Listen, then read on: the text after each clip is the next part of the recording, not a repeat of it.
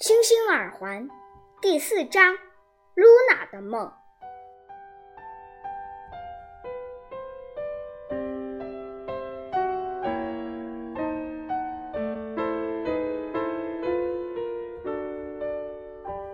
露娜梦到一架没有尽头的彩虹滑梯，她可以不停地滑下去。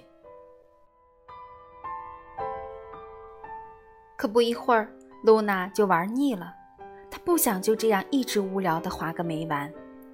想着想着，他忽然滑进了一个放满了闪闪发光的圆形大桶的大厅里。那些大桶像一面面镜子，或者说，它们像是月亮的脸。露娜看看四周，只有自己，差点哭起来。幸好从一个圆筒后面钻出来一只疯猫，它身上有两种颜色，黄色和白色。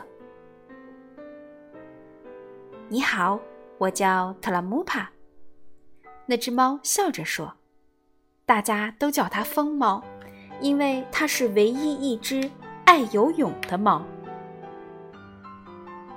我是露娜，露娜说道，她晃着脑袋。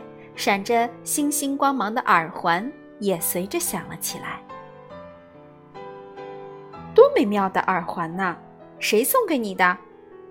特拉姆帕问道。是弗兰基过生日的时候，精灵们送给我的。露娜一边回答，一边肯定的点点头。那你要好好的爱护它们。要知道，礼物应该好好珍惜。瞧，我又开始说蠢话了。我才不喜欢说教呢。我只是真的不喜欢有人破坏东西。比如说，我讨厌破坏梦的人。哦，我也不喜欢那样的人。露娜有些难为情的说道，因为她曾经弄坏过一本给还不识字的小朋友。读的图画书，应该很细心的爱护书。特拉姆帕好像猜到了露娜的心思似的。我们玩捉迷藏怎么样？露娜改变了话题。你想藏在圆筒的后面？哦，是的。露娜想要掩饰自己的羞愧。特拉姆帕面朝墙，用爪子遮住眼睛，数到了二十。这会儿功夫，露娜把自己藏在了一个装满鸡蛋的圆筒里。圆筒里有一座鸡蛋山，每个鸡蛋上抹满了蜂蜜。露娜藏在那儿，不停地用手指蘸蜂蜜吃，直到特拉姆帕找到了它。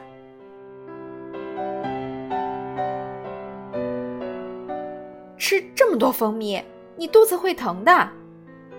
嗯，现在该我藏了。猫提醒露娜。露娜用钱币遮住眼睛，等她数到二十的时候，特拉姆帕已经不见了。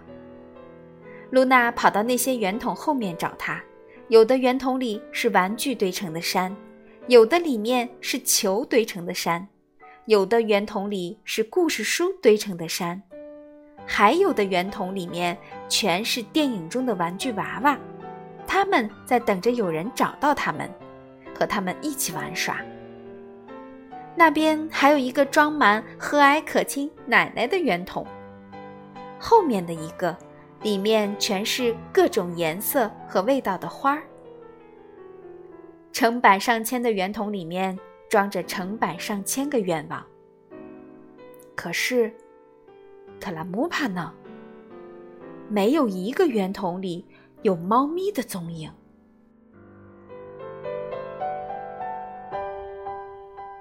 露娜感觉自己被抛弃了，同时不禁为猫咪担心起来，害怕它是不是在哪个桶里面迷路了，永远也出不来了。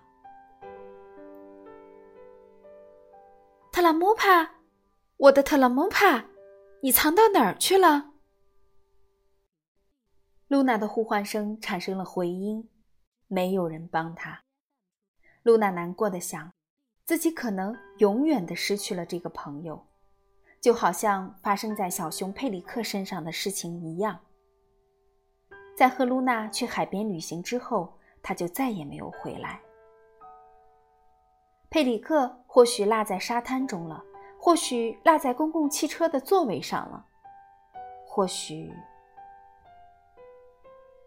时间一分一秒的过去，露娜越来越难过，连大桶圆圆的外形也让他感到恐惧。露娜无奈地摇摇头，耳环发出了如同小玻璃铃般清脆的声音。就在这美妙的旋律中。露娜听到了几声猫咪微弱可怜的叫声。哦，特拉姆帕，是你？你在哪儿？我在这儿。你那对闪着星星光芒的耳环反射的光把我抓住了。你看到没有？它们组成了小镜子。如果你晃晃脑袋，我就会掉到地上。露娜听从了猫咪的话，猫咪掉了下来，先是一些星状的粉末，之后它们聚拢在一起，接着特拉姆帕的身体又还原出来。露娜温柔地扑向他，亲吻他，把他紧紧抱住。猫咪任由露娜亲昵它，快乐地发出了呼噜呼噜的声音。你再也不许这样躲起来了。特拉姆帕，再也不许只丢下我一个人，我想死你了。